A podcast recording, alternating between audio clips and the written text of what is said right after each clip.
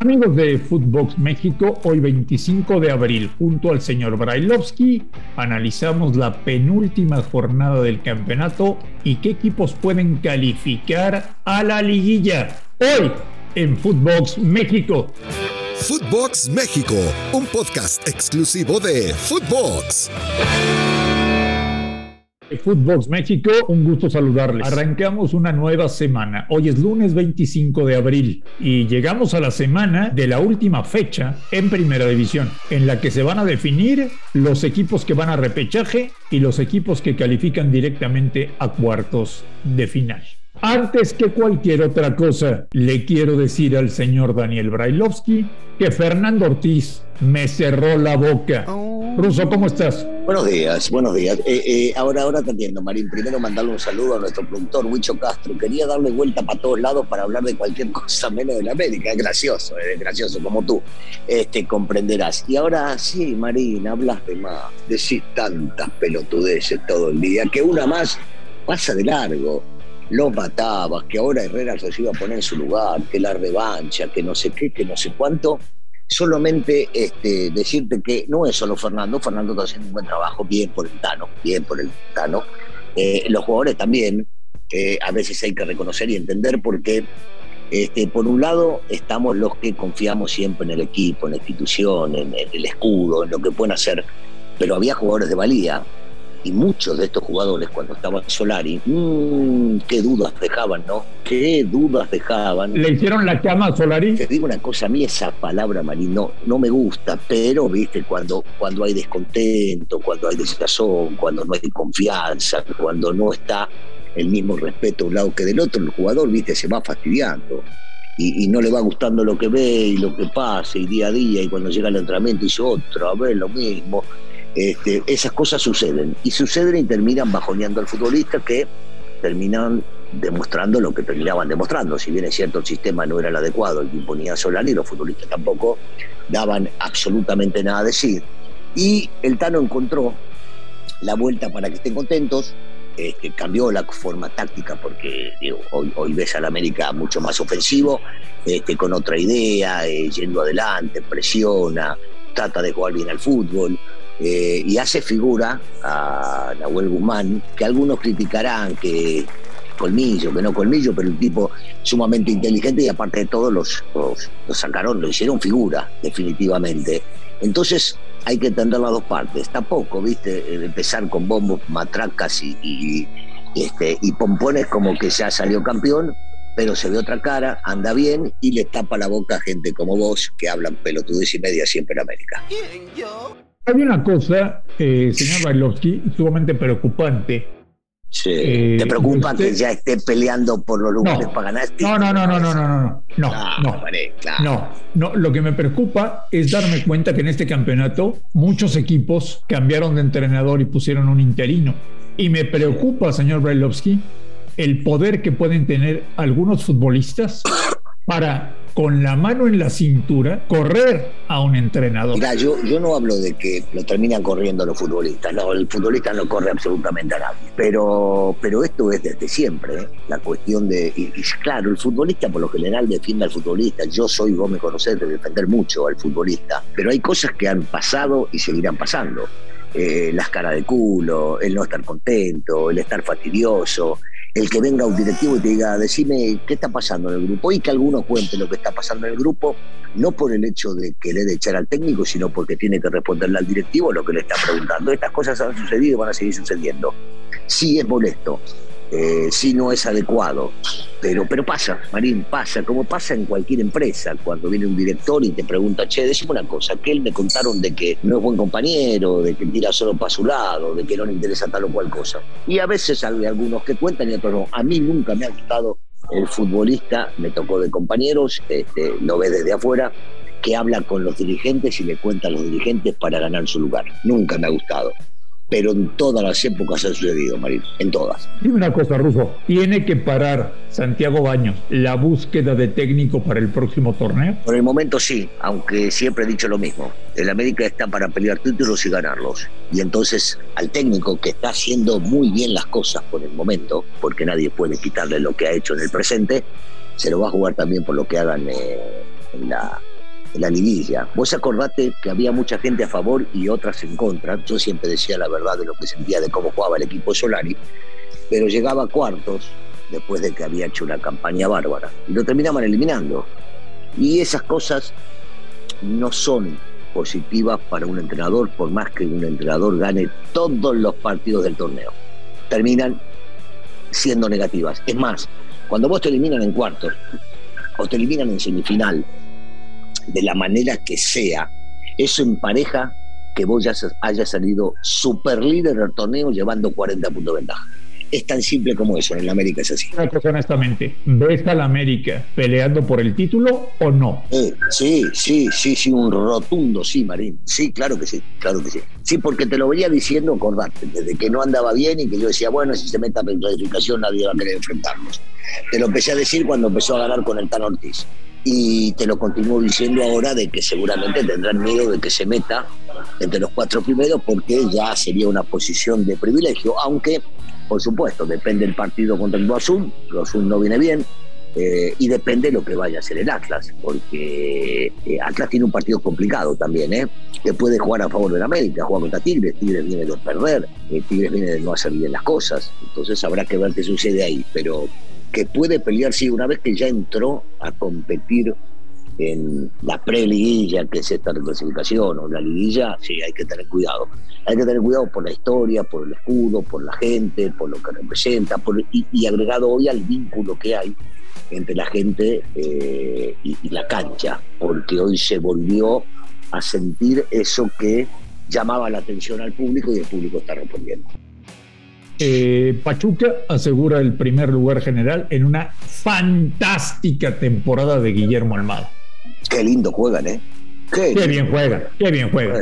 Qué lindo, juega. Sí, sí, sí, sí. Sí, lo de Almada, lo de Almada es excepcional. Algunas demostraciones, no para todos, que hay técnicos que llegan e inmediatamente imponen respeto, calidad y entienden qué clase de jugadores tienen para jugar de una manera. Él no cambia su forma de pensar. Pero otra vez, pasó a ser protagonista Pachuca después de muchos años que no lo era. Pero recordemos la, historia de Pachuca, desde que Jesús agarró esto hace muchísimos años. Eh, la historia es pelear por títulos.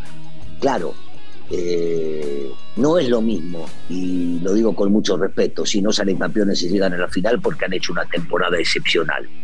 Hay otros que solamente salvan la temporada con títulos, pero lo de Almada y lo de Pachuca va más allá del, invicto que le quieras poner, de, los partidos que ha ganado.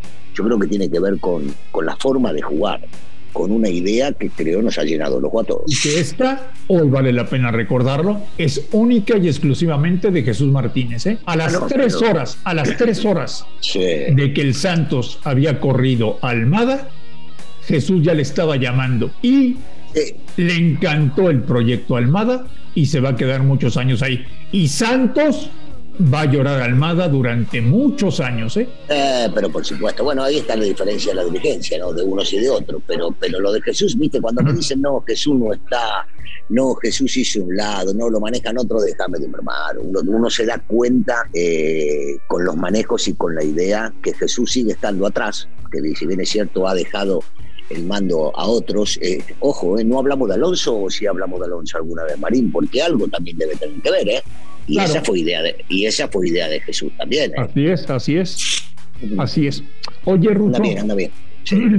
Me dejó helada una frase de Juan Reynoso ayer, acabando el partido que Cruz Azul perdió en el Azteca contra San Luis. Literal. Y quiero que me des la lectura de sus palabras. Juan Reynoso dijo, quiero tanto a Cruz Azul que si yo me tengo que hacer a un lado, lo voy a hacer. Está simple, es muy clara, es muy clara. Primero porque el tipo le dio todo como futbolista, después lo regresó al campeonato después de muchísimos años que nadie había logrado nada, con mucho malos manejos como una institución, y una parte fundamental, no necesita continuar si no lo quieren. Entonces me quiero imaginar que lo que está adelantando en este caso Reynoso es que si las cosas no funcionan y lo llegan a eliminar en algún momento, lo va a decir hasta luego, gracias por todo. Es tan simple como eso. Lo que es un hecho es que en Cruz Azul, que es una institución que toda su vida vive metido en grillas y en problemas, Entre la cooperativa, los directivos, los directores deportivos, los presidentes, los entrenadores, los jugadores, en Cruz Azul son conflictivos, viven en crisis permanentemente. Lo que es un hecho es, que... Es un quilombo ahí adentro, es un por eso, A raíz, a raíz de que tuvieron la brillante idea de correr a Álvaro Dávila, todo se pudrió, ¿eh? Sí, sí, sí, coincidimos, lo hablamos varias veces y lo vamos a seguir hablando. Álvaro, eh, un tipo que no era de fútbol, que terminó siendo de fútbol, que entiende muy bien cómo se manejan las cosas, que es muy callado, ubicado, es certero, no es protagonista, le, dio, le dio bastante en el poco tiempo que estuvo, pero bueno, eh, no le convenía a mucha gente y por eso lo terminaron limpiando. Cosas que pasan en el fútbol mexicano. Oh, y Ricardo Cadena en tres partidos enterró la carrera de Leaño. O sea, malo, dejarlo a Leaño tranquilo en una de esas, eh, eh, vuelve a la dirección técnica o algo hace. No, no, no, no sé si, si lo enterró, pero lo hizo, lo hizo ver muy mal. ¿Piensas del levantón de Chivas? Eh, que, que, ojalá nos toque la liguilla, digo, para poder llegar a pasarlo tranquilo. me, parece, me parece un buen trabajo el que está haciendo Cadena, supo ubicarlos, le dio otra idea, este, más que nada por, por, la cuestión defensiva, ¿no? En la forma de jugar y de pararse, creo que terminó ayudando y mucho a que puedan llegar a atacar de otra manera. Porque a veces uno cuando mira la línea de cinco, uno dice, están todos para defender. No, no. Lo que hizo Cadena fue intentar ofender armando una línea buena defensiva, como para que estén bien, bien apretados, bien marcados, este, y darle libertad a lo que va por afuera, porque si hubiese querido hacer defensiva, este, no lo hubiese puesto a Calderón como lateral, por ejemplo. El Calderón se va constantemente al ataque. Me, encantó este, que le sigue dando juego a, gente joven. me parece que está bien, está bien, pero otra vez, Marina, así como te lo dije con Ortiz, que todavía, por supuesto, Ortiz tiene un poquito más de tiempo que Cadena, me parece que las cosas hay que tomarlas como son, poco a poco, paso a paso y ver cómo van a continuar. A Chivas hay que medirlo en la liguilla también. Sí, porque lo peor que podría pensar a Mauri es que ya se arregló todo y que no hay que hacer cambios en Guadalajara, ¿no? No, no me jodas. Si, va por ese lado, estamos mal. si va por ahí, créeme que las cosas no están como, como deben estar. No, yo creo que debe ser inteligente y saber que se ganó, se ganó un pasito este, que, fue en un buen momento, pero que, eh, bueno, eh, hay, que, hay que ver qué se hace en la liguilla y después terminar decidiendo qué es lo mejor que hay que hacer. ¿Ves algún caballo negro en la liguilla? Hoy no, habrá, habrá que ver si se mete alguno. Me, gustó lo que estaba haciendo San Luis, que habrá que ver si se mete a la fase final, pero la clasificación está. Este, se aprovechó del mal momento del Cruz Azul, por supuesto, y sobre todo en el Estadio Azteca, que parece que ahí los interinos ganan todos. y, no, este, no, hoy por hoy no, hoy por hoy no. Sigo viendo fuerte, muy fuerte, por supuesto, a Pachuca, a Tigres, por más que haya dado un mal partido el último, el Atlas va a competir y el más importante, todos le van a querer ganar al América. Bueno, desde hoy te lo digo, Ruso, el América no va a ser campeón. Pero Marín, Marín, ¿vos te, vos te acordás las cosas que va diciendo todos los días? porque la semana pasada, antes del partido de la América contra Tigre, dijiste Tigres los va a poner en su lugar. ¿Y qué pasó, Marín? Me gusta que digas estas cosas porque todo lo que decís pasa a lo contrario. Me gusta, me gusta. Bueno, el América no va a ser campeón. Eh, Ruso, te deseo que tengas un maravilloso lunes y estamos en contacto mañana aquí en Footbox México. Marín, disfruta la vida. Abrazo para todos. Ah, un saludo a Huicho, que no desvíe, Huicho Castro, nuestro productor, que siempre desvía la atención de la América. Ah. Cómo debe estar sufriendo ese muchacho. A nombre de Daniel Alberto Brailovsky y de André Marín, esto fue Footbox México del 25 de abril. Gracias por escucharnos, un fuerte abrazo y hasta el día de mañana. Esto fue Footbox México, solo por Footbox.